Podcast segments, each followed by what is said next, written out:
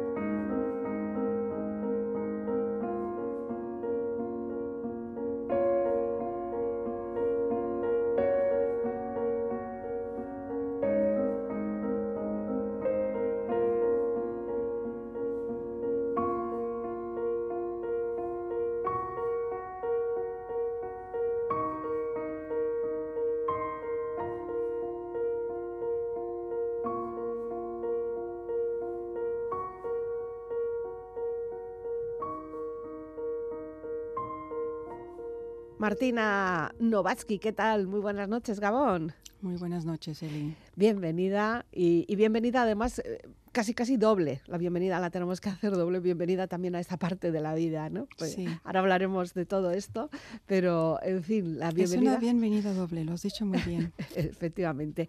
La música que hoy vamos a escuchar es una selección que nos has hecho tú muy, muy, muy especial, porque Sí. el tema que vamos a tratar también es muy, muy, muy especial. Sí. Y la primera canción es de Armand Amar. Eh, ¿quién, Es quién un- es este hombre? ¿Qué Mira, este hombre es un compositor armenio que se ha dedicado gran parte de su vida a- al dolor de las personas. y ha dado constancia a través de su música eh, y de su sensibilidad. Ha querido plasmar el, eh, el, sufrimiento de las personas, el sufrimiento del planeta, el sufrimiento de, de pues de aquellas eh, culturas del mundo que han sido y siguen estando marginadas. Y a mí este hombre, este compositor, me, me, llega muy hondo, lo llevo muy cercano desde hace muchísimos años. O sea, no me identifico con él. No ha sido una cuestión aspectos. de ahora, ¿no? De esta no, nueva no, vida no, tuya. Tiene, tiene mucha historia, tiene mucha historia, sí. Ya. Sí, sí. Eh, es curioso porque vamos a hacer como una especie de recorrido cro cronológico Sí. casi, ¿no? Vamos a empezar desde las tinieblas y terminaremos Ujú. en las luces, entiendo, ¿no? Algo similar.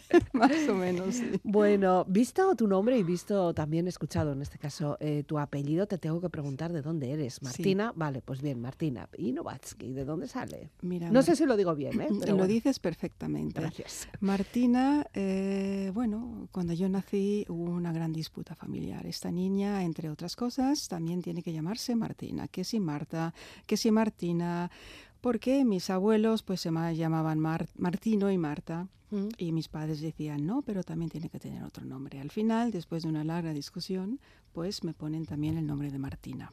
Es más bien para honrar pues la parte materna eh, de mi madre, mi abuela.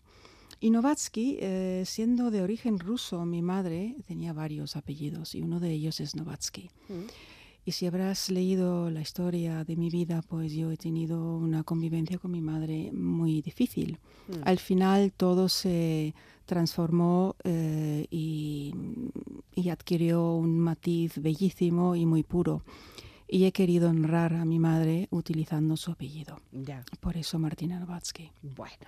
No, además es que sonora, o sea, es Mm. muy sonoro también. ¿eh? Sí, es ruso, sí. es sí, ruso sí. es muy Sí, sonoro. el origen ruso es por parte de mi madre. Ya.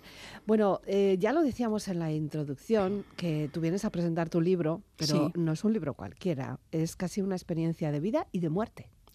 Mm, es una experiencia de vida, solo de vida, Eli, ¿Ah? en distintas eh, dimensiones. Yo claramente tengo que utilizar la palabra muerte porque he muerto, pero yo lo veo desde otra perspectiva. Cuando yo presento mi libro, mm, no hablo de la muerte, hablo de la vida en sus distintas manifestaciones, porque cuando morimos simplemente transitamos. Ya. Eh, la muerte como tal nos da la Mm. Sensación en nuestra cultura, eh, o por lo menos en, nuestro, en nuestra forma de entenderlo, que ya es un final, se acabó, no hay más. Pim, pum, se ha apagado. Como Pim, es- pum, se ha acabado. quien Sí, acaba, pues no es así. apaga un electrodoméstico y ya, no, ya no alumbra, ¿no? Sí. Pues no es así, Eli, no es ¿Mm? así. Eh, va a ser muy difícil demostrarlo a lo largo de esta hora, pero bueno, también tenemos aquí el libro, ¿no? Porque ahora mismo puede haber muchas personas diciendo, ¡buah! Ya empezamos con estos temas esotéricos. Exactamente, y yo no formo parte de este mundo, nunca he formado parte eh, del mundo esotérico, por eso he tardado 22 años en publicar mi historia. Ese ha sido uno de los motivos. El otro motivo es que he necesitado todo este tiempo para ordenarme, para tomar conciencia de que realmente lo que yo he vivido va más allá de una experiencia espiritual Ya. transciende todo lo que conocemos o pensamos de conocer y por eso pues necesitaba mi anonimato, necesitaba mi silencio y sobre todo encontrar una forma para poner en palabras algo que no se puede poner en palabras. Y llegar a comprender, ¿no? Eh, Sí. Tú misma, ¿no? ¿Cómo vas a poder explicar algo que no entiendes? Sí, em, creo que no, hasta el día de hoy no hablo de comprensión, sino hablo de interiorización. Y eso es tomar conciencia, eh, darte cuenta de que es simplemente así. ¿Esto dónde arranca? Arranca con una enfermedad.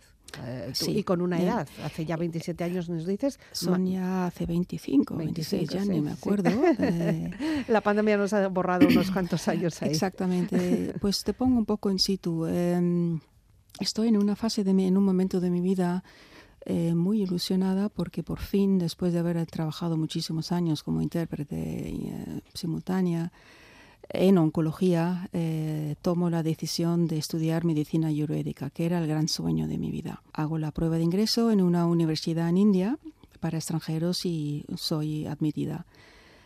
Estaba viviendo en Londres en aquel tiempo y para mí eso fue realmente, se abría un horizonte el horizonte, mi horizonte. Yo tenía que estar ahí y quería estar ahí. Y seis meses antes del viaje, pues caigo al suelo con un ataque, ataque epiléptico y, y me, me, diagnostican. Eso, me diagnostican. palabra difícil. Perdón por la corrección. No, no. un glioblastoma multiforme, mm. que es, un, eh, es un, eh, un, carcinoma agresivo en el cerebro. Vaya. Estadio 4. Eh, muy pocas personas superan este tipo de, de, cáncer. En mi caso no era operable porque estaba en una zona muy crítica mm. de la cabeza. Y, y, bueno, la vida había decidido otro camino para mí en aquel mm. entonces. Y me someto pues a, a, una, a, una, serie de terapias, quimioterapia, radioterapia muy, muy agresivas durante año y medio. Durante este año y medio eh, sigo trabajando hasta donde yo puedo, pero me dedico mayormente a, a acompañar a niños enfermos terminales, que siempre han sido parte de mi vida como... Mm, en proyecto humanitario, yo siempre los he acompañado durante toda mi vida. Han sido realmente mis maestros, siempre lo digo y siempre dejo claro que de esos niños yo he aprendido lo más importante. Pasan esos años, pasa ese año y medio y bueno, yo disponía de un conocimiento en, sobre oncología importante en aquella época y, y me enteré de que había un sitio en Estados Unidos que hacían en tratamientos en fase experimental con mi tipo de eh, cáncer. cáncer. Ni corta ni perezosa. Allá que te vas. Allá que me voy. Cojo un avión, ya estaba muy mal, apenas podía caminar y me someto pues a esos tratamientos. Al entrar en, ese sitio, en la clínica, sí dejo unas voluntades, ¿no? Ya. Que pasados tres meses, en caso de que haya algún problema, me desconecten de toda maquinaria que me mantenga o me pueda mantener en vida. Empiezan los tratamientos, algo va mal y yo caigo en un coma profundo irreversible. Mm. Clínicamente muerta, encefalograma plano por completo. Eli, esto no es una experiencia cercana a la muerte. Yo estaba clínicamente muerta durante tres meses. Y durante esos tres meses, eh, inmediatamente salgo de mi cuerpo y, y empiezo a vivir un, pues una, una situación fuera de mi cuerpo en distintas dimensiones, no sabría cómo explicarlo mejor. Me recoge mi padre y eh, mi padre murió cuando yo era muy pequeña. Entonces él aparece y me acompaña eh, a donde yo tenga que ir simultáneamente yo me doy cuenta de todo lo que ocurre en la clínica. Eso, te iba, eso te iba a preguntar, ¿no? Hay mucha, bueno, ha habido películas que nos han gustado ese tipo de escenas que hemos visto, ¿no? Como que estás, no sé si, flotando o fuera de tu flotas, cuerpo. no, tú sales fuera de es la Pero eres consciente y ves y eres escuchas. totalmente ¿no? consciente, ves y escuchas eh, detalladamente qué es lo que pasa, el diálogo, todo absolutamente todo. Pero no es un sueño. O no, sea, no es un sueño. No, es un sueño. Alguien podría confundir, como decir, no, es un estado de, de somnolencia, es, es, un resultado de la medicación, de drogas, de otras cuestiones que pueda haber. ¿no? tiene nada que ver. Es, es un estado de conciencia despierto, totalmente despierto. Además, eh, observas todo con una agudez que, que hmm. pocos tienen te acuerdas de cada detalle, cada matiz. Yo al día de hoy, después de tantos años, sé perfectamente, me acuerdo de cada eh, situación que ha ocurrido durante esos tres meses dentro del hospital. ¿Y luego has podido cotejarlo con las personas que fueron eh, eh, actores en ese momento? Sí, por supuesto. He llegado incluso a una denuncia y una historia muy larga que ahora no voy a detallar, pero eso tuvo repercusiones muy graves y muy fuertes. Pero al mismo tiempo fue como, sí, mm, te mueves en distintos espacios porque eres etérica, ¿no? Eres eh, es un cuerpo etéreo, ya no es el cuerpo físico. El cuerpo físico yace en la cama. Y lo que nos da la vida, pues sale y eh, adquiere propia conciencia propia durante pues un tiempo. Y durante ese tiempo, eh, pues yo he recibido pues un conocimiento Em, es como si hubiese sido una iniciación a algo, he recibido todo aquello que llevo en mí hasta el día de hoy, pero muy acompañada y muy guiada. Hasta tal punto de que yo, mm, cuando ya mi padre me decía, hija, tienes que volver, Mm. Eso para mí fue terrible, yo no quería ah, volver. vamos a escuchar un poquito más de música, si te parece. Lo dejamos ahí un poco en espera para que sepamos cómo fue ese transitar o esa vuelta que dices que tu padre te invitaba que tenías que volver, ¿no? Me obligaba. te obligaba. Bueno, los padres siempre están ahí, ¿no? Marcando un poquito los ritmos. Bliss es el nombre del siguiente intérprete. Sí. Es el grito interior. Primero yo he vuelto eh, a través de muchísimo sufrimiento físico, emocional, espiritual, eh, sufrimiento y dolor que yo no puedo poner en palabras porque supera el dintel de cualquier ser humano mm, que pueda haber vivido un dolor. Y ese grito interior es mi desesperación, mi dolor, eh, el, camino a través de valles muy oscuros, mm, estaba rodeada de, tinieblas, estaba muy sola, excepto evidentemente acompañada por mis amigos celestiales, como suelo llamarlos. Eh, y con esa canción quiero manifestar que nunca más en mi vida he sentido y he tenido un grito interior tan potente y tan desgarrador como fue en aquella época, en esos primeros dos años a mi vuelta.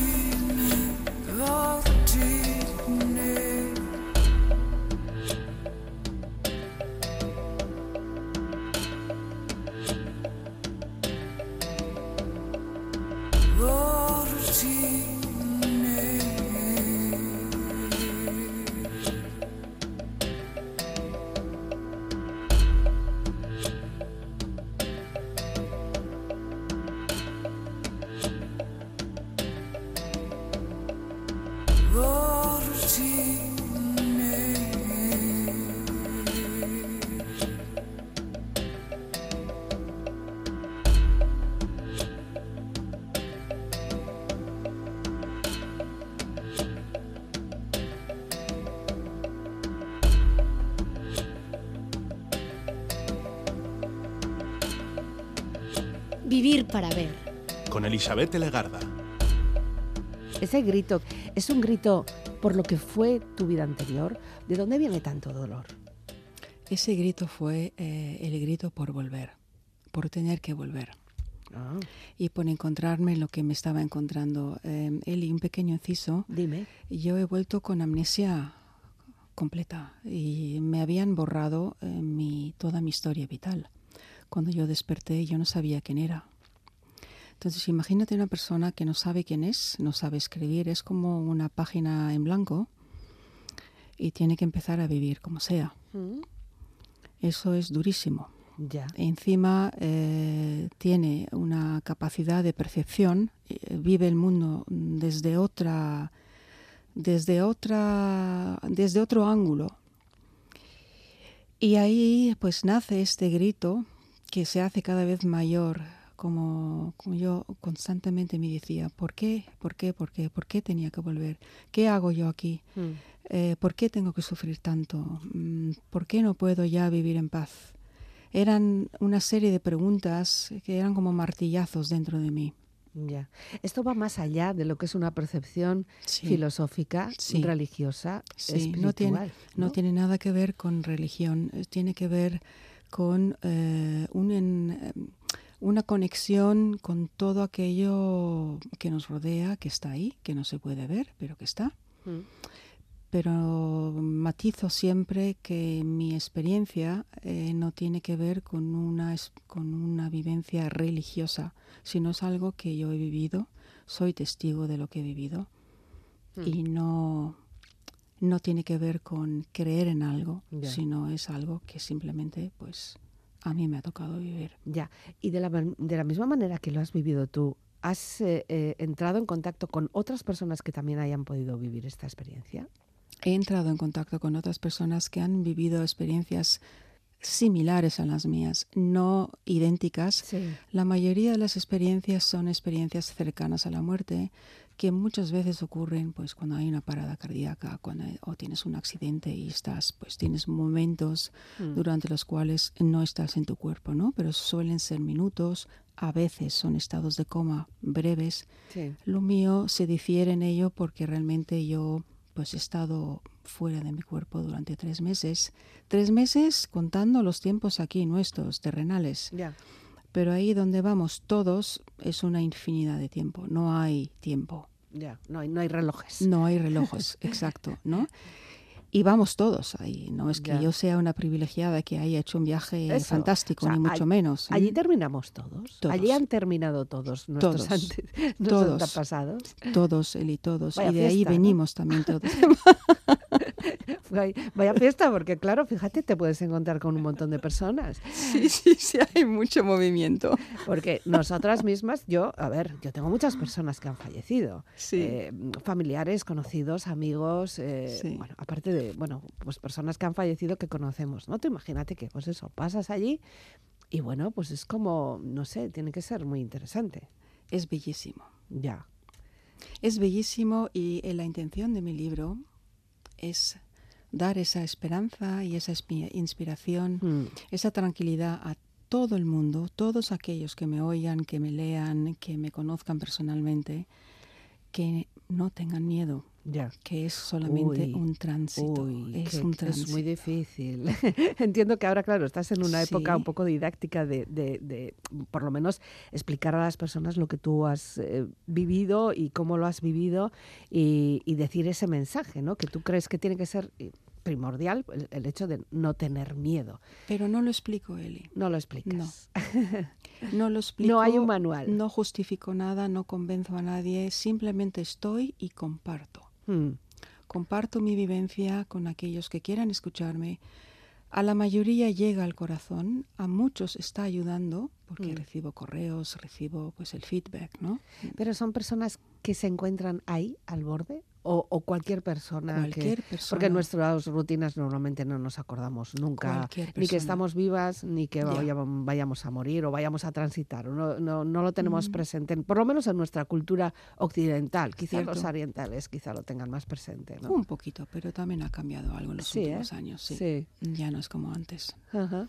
No estamos preparados, o sí, o, o tendríamos que seguir hablando del tema sin, sin tantos tapujos. Tendríamos que hablar del tema con más naturalidad Sí. y con más entrega. Sin poner tantas reglas, eh, tantos impedimentos, eh, tantos porqués, tantos juicios. Se, Mm. se- se juzga muchísimo, ¿no? Ya. Eh, se amenaza mucho con este tema, como si no te comportas bien ya verás lo que te pasa. cuando- a los niños, ¿no? Hombre, es un ejemplo muy sencillo. Ahí también tenemos mucha, mucha influencia quizá religiosa, ¿no? Si no te Exacto. portas bien te vas a ir al infierno. Exacto. Y muchas no personas existe. luego ya luego te dicen, ah, pues ahí están los más divertidos, ¿no? También antes hablábamos de vaya fiesta, pues ahí también podríamos decir más. En el infierno es donde están los, los, los malos, ¿no? No, los pues, no, divertidos. pues no existe infierno. No existe infierno. No. Bueno, nos dejas más tranquilos. To- Totalmente. Claro, eso no quiere decir que vayamos pasando por esta vida haciendo el mal. Claro, ojo, cuidado, ¿no? Sabes, los orientales, eh, la- los sabios orientales siempre dicen, y es muy cierto, morimos cada día un poquito más Sí. y llegamos al mundo para prepararnos, para irnos otra vez. Y es verdad. Ya. Eh, el- en ese viaje de vuelta, perdona, eh, en Sí, ese sí. viaje que hiciste de vuelta, claro, porque hay personas que se fueron a esa otra vida y se fueron, pero tú vuelves. Porque me tocó volver. Me tocó volver, me esperaba una labor. Si yo hubiese cumplido con todo lo que había decidido pues mi alma en ese momento, no habría vuelto. Pero Ya. me tocó volver porque tenía que completar algo que tenía pendiente. Oh, oh. Muy a mi pesar. Ahora doy gracias por haber vuelto. ¿Se puede pero saber qué es lo que tenías que El hacer? trabajo con las personas, ayudar a las personas, Sí. sí. Con aquello que yo llevo dentro, aquello que yo pues siempre utilizo en silencio. Eh, y te digo también otra cosa, mm, solamente para los oyentes, mm, yo siempre me quito cualquier título. Detesto los títulos, eh, detesto los escenarios y detesto los, eh, las luces demasiado intensas. Mm. Soy un- una persona que ha vivido una experiencia extraordinaria, pero no por eso soy especial. Mi labor aquí es dedicarme a las personas e intentar ayudar a aquellos que lleguen a mí. Ya. Hombre, pasaron 22 años, ¿no? Desde, Muchos que, años. desde que volviste hasta que por Sí. fin está este libro publicado. Pero estos 22 años yo he estado trabajando durante 22 Claro. años con las personas Claro, a través de, me- de medicina ayurvédica que yo por fin pude estudiar. Ujú. una vez ya cuando yo volví a España eh, totalmente sanada, sana en todos los sentidos, recuperada, pues empecé a estudiar Ya. y a trabajar. Porque de tu cáncer no se sabe nada. Nada, nunca más he vuelto a recaer. Vaya. Ni metástasis y me he hecho analíticas mm, cada seis meses. Ya.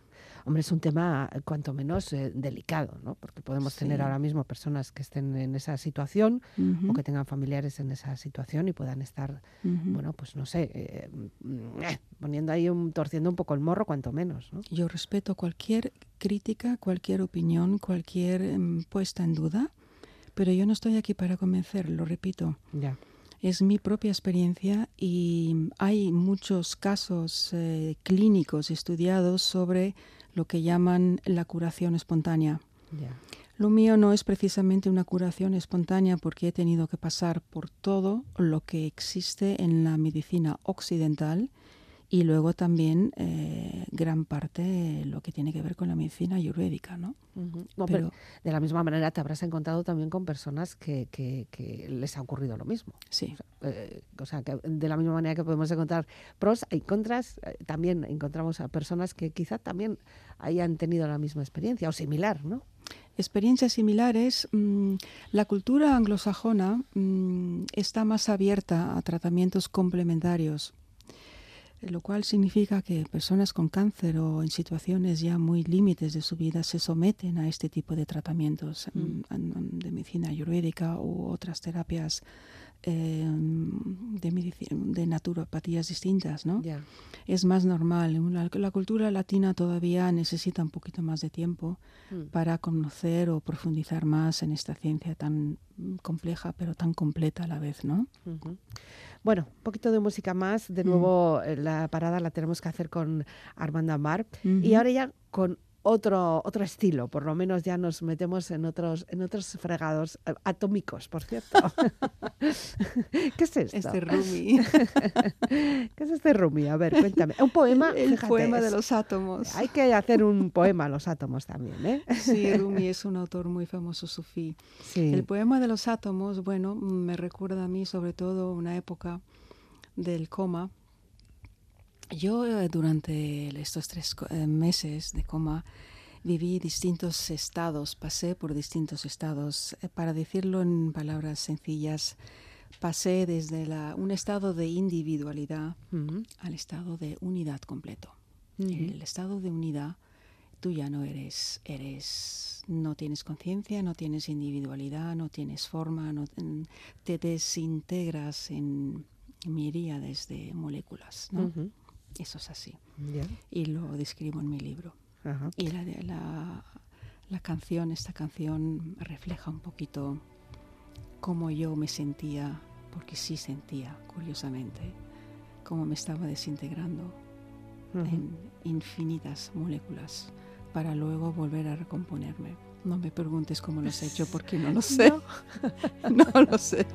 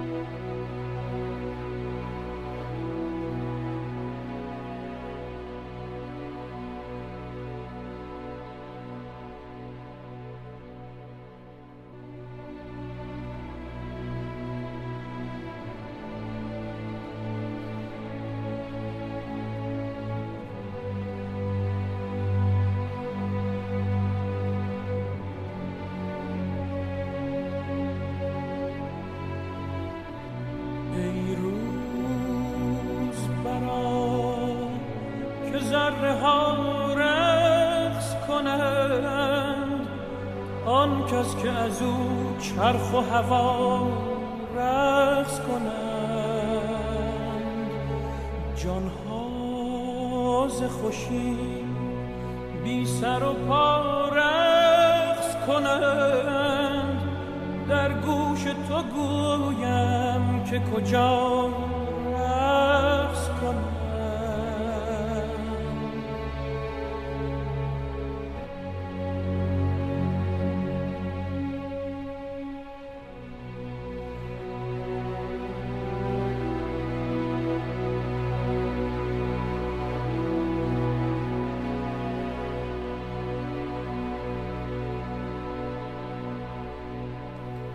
misma manera en que te desintegras y vuelves a formarte, también entiendo que tu forma de percibir eh, se cambia. ¿Has cambiado? Mira, yo ya desde pequeña era muy perceptiva y veía ah. cosas, sí. Mm. Y, de hecho hay una historia muy bonita en mi libro que me gusta también eh, contar porque dice mucho sobre mí. Yo ya de pequeña, con 7, 8 años, veía, veía luces en mi dormitorio y una señora vestida de blanco y me daba un poco de miedo, no sabía qué hacer con ella y me escapaba al dormitorio de mi hermano. Le decía, mira, ¿puedo dormir contigo? Y él, ¿por qué? Tienes tu propia cama. Digo, no, es que en mi habitación hay mucha luz y hay una señora muy amable vestida de blanco. Y ya luego con el tiempo comprendí qué es lo que me estaba pasando y quién era esa señora vestida de blanco. Sí, que te ha seguido acompañando, creo. ¿no? Hasta el día de hoy. Sí. sí, sí, sí. sí, sí. Por lo tanto, yo ya era muy perceptiva. La enfermedad, todo este proceso, abrió un portal que estaba entreabierto, pero lo abrió de par en, lo abrió de par, en par pero brutalmente, Sí. exponiéndome de una manera que yo no podía ni siquiera soportar. Tuve que aprender a convivir con aquello que había recibido y, y poco a poco me ubiqué en este mundo al que volví, pero a través de muchísimas dificultades. Ya. Mm. Igual es la mejor manera un poquito soltar y, y dejar que las cosas ocurran, ¿no?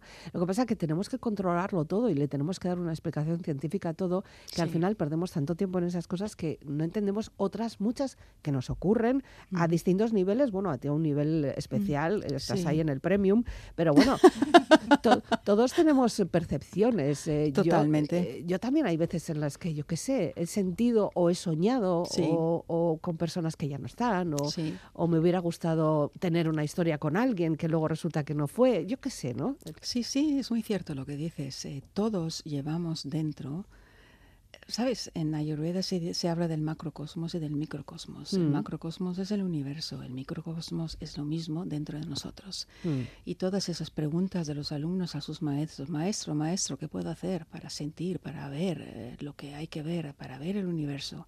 Y el maestro simplemente dice, para adentro, vete para adentro, venga, para adentro. Sueltas todo eso. Primero tienes que soltarlo todo. Tienes que entregarte de forma incondicional y hacer las paces. Muy, muy importante, hacer las paces en vida.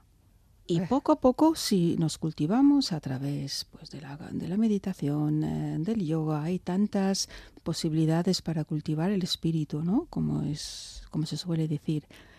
Eso significa que nos sentiremos cada vez más y mientras más nos sintamos, más nos acercamos a aquello que está dentro de nosotros. El viaje no es hacia afuera, Eli, es hacia adentro tanta búsqueda, tanta búsqueda, pero eh, nos perdemos buscando fuera, adquiriendo un conocimiento sin límites que solamente son capas y más capas y más capas Ya. y al final nos olvidamos realmente de nuestro propio conocimiento. Pero no solamente nos perdemos, sino que encima sufrimos. Muchísimo.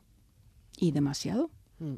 Se podría evitar parte de ese sufrimiento. Tú lo estás viviendo de manera distinta, lo estás compartiendo, Sí, estás eh, realizando, aparte de bueno, lo que son las presentaciones del libro, también encuentros con personas a través Sí. de conferencias, talleres. Sí, y tengo consultas, encuentros Sí. privados con personas eh, a las cuales acompaño, guío en, en- en su camino, en sus, en sus situaciones vitales, seas, sean cuales sean. Eh, yo soy una compañera de caminos, nada más. Y todas estas personas, todos nosotras, todos nosotros tenemos lo mismo en común. Al Sí. final llegamos al mismo punto. Sí, todos tenemos lo mismo en común, Eli. Ajá. Todos. El descubrirlo, desde luego, supongo que es como una gran Sí, noticia. Es el vivirlo. Mm. Ese es realmente, esa es, ese es el aprendizaje de toda la humanidad del planeta. Mm. Al final, además, luego, por lo que he visto yo a lo largo del libro, que tampoco vayamos a descubrirlo todo, porque lo interesante es leerlo, Mm, por cierto, mm. leerlo muy despacito, Es con calma. porque sí. es como muy denso. Es intenso, sí. sí. Eh, pues da la sensación de que al final volvemos a lo básico, que sería, bueno, me da igual, llámalo luz, llámalo amor, llámalo, eh, no sé, compartir, llámalo equilibrio. eh, estamos ahí. mismo, estamos ahí en la misma línea, ¿no? Exactamente. Vamos, no podrías haberlo dicho mejor. Es así. Volvemos a la esencia. La esencia es tan sencilla y tan, tan, tan humilde Mm, que nadie le presta atención. Y por eso tantas personas están perdidas. Porque han perdido su esencia.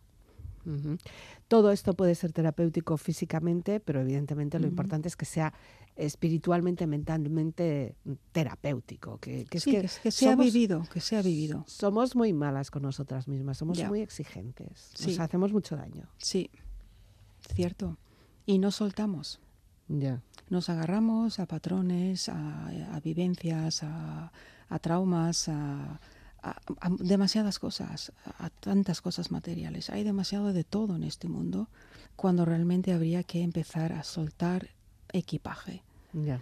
e ir dedicar, porque cuando nos vayamos mm, no nos vamos a llevar nada excepto los aprendizajes que no hemos completado. Porque sigue, ¿eh? Ya. Eso te lo aseguro. Sigue el camino. Ya. Sigue, sí. Ujú. Pues ahora te dedicas a esto. Cualquiera sabe eh, hacia dónde vamos, ¿no? ¿Hacia dónde vas tú, Martina? Yo, Te da igual. me da igual. Yo estoy lista para irme cuando tenga que irme.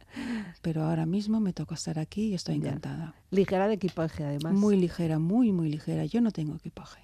Mm. Estoy muy desapegada de todo, pero al mismo tiempo profundamente unida a todo. Pero te sigues alimentando de las experiencias de, que- de las que te rodeas, ¿no? Por supuesto. O de las personas que vas Por conociendo. supuesto, Mm. por supuesto. Son grandes aprendizajes para mí. Hagamos esta reflexión en esta noche, por lo menos, eh, con Mm. Martina. Si tenéis más curiosidad, también existe la opción de, de adquirir este, este libro que se llama Volver aquí. Sí, sí. Y además voy a estar en Vizcaya. Eli. Sí. ¿Por a estar- dónde, ¿Por dónde vas a andar estos A días? ver, un momentito que me lo he esa apuntado. agenda, esa agenda fabulosa. Esa agenda fabulosa. Entonces yo estaré en Vizcaya Mm, el lunes 16. Sí. Eh, daré, eh, presentaré mi libro en el Colegio de Médicos en Bilbao. El 17 estoy en Guernica. El 18 estoy en Durango, en una librería. El 19 estoy en Guecho. Y el 23 en Sopelana. Y el 24 en Santurce. En enero, eh, ojo. Ah, en enero, estamos en enero. Eh, esto es todo enero. Ahí está la experiencia, ahí está ella, Mm. eh, sus Mm. palabras también. El libro Volver aquí, no sé si te costó mucho encontrarle un título o no. no, No. El título vino rápidamente. Pero el contenido sí me costó seis años. Fíjate. Sí, y empecé a escribir el libro cuando enfermó mi hermano de leucemia. Eh, él tiene una leucemia muy grave, muy complicada, pero ahora mismo está en un equilibrio aceptable. Y ese fue el momento en el cual yo escribí, empecé a escribir el libro. Lo escribí para mí primero, porque yo era impensable que yo saliera a la luz hablando de mí en público. Yo Mm. eso no lo podía concebir ni en mis sueños más locos. Pero viene la pandemia y algo pasa ahí en la pandemia. Yo me quedo en casa ahí tranquilita, recluida, tan feliz, y le doy vueltas al contenido porque ya había encontrado un editor y él me obligó a revisar el contenido. Entonces reescribo el libro tres veces y me digo, no, Mm. no encaja, no puedo dejar que el libro abre solo, yo tengo que aparecer con el libro. Y ahí tomé la decisión de salir afuera, exponerme, Mostrar. hablar en público sobre mí, que sigue siendo, sigue suponiéndome un esfuerzo, pero voy aprendiendo poco a poco. Bueno, vemos que tienes facilidad de palabra también. O sea Sí, que eso es, sí, eso sí. Hombre, es- contigo cualquiera. eso es algo que vale muchísimo. Y en la radio, pues es nuestra herramienta también la palabra. Y, Claro, y claro, esta claro. hora la conversación. Sí. Bueno, me gusta la despedida porque Mm. la despedida es brillante con Max eh, Max Richter, Richter, sí, ¿eh? es un gran... eh, Lo conoces, ¿no? Sí, vamos a acabar ahí bien arriba, ¿no? Sí. Es una canción que tú nos has elegido para despedirnos porque ahora sí, que Sí. sí. Pues Sí. da como un poquito, vale, hemos pasado por desde como si fuera esto la Divina Comedia, ¿no? Pero ahora ya estamos ya arriba, ¿no? Después de todos los, los, los impedimentos. y- Sí, Ujú. sí. D- Digamos que estamos en el equilibrio. Ujú. Y en ese equilibrio yo sigo caminando, bueno, sonará al- tal vez un poco extraño, pero yo camino entre mundos. Ujú. Y, y percibo y, y- y veo el mundo mm, en todos sus matices. Ya. Bueno, Eso es mi caminar. bien. Y, y ahí estoy y así trabajo. Y por eso trabajo en silencio. No, no, yo no hago ruido, no lo necesito. Pues Martina Mm. Novatsky, te agradezco muchísimo que hayas llegado hasta nuestros estudios, que tu camino te haya traído hasta aquí Muchas gracias a ti de todo corazón. y que nos hayas hecho partícipes y hayas compartido también pues, toda tu vivencia Sí. y, y tu palabra. Gabón, Escarcasco. Gracias, Caricasco. Gracias.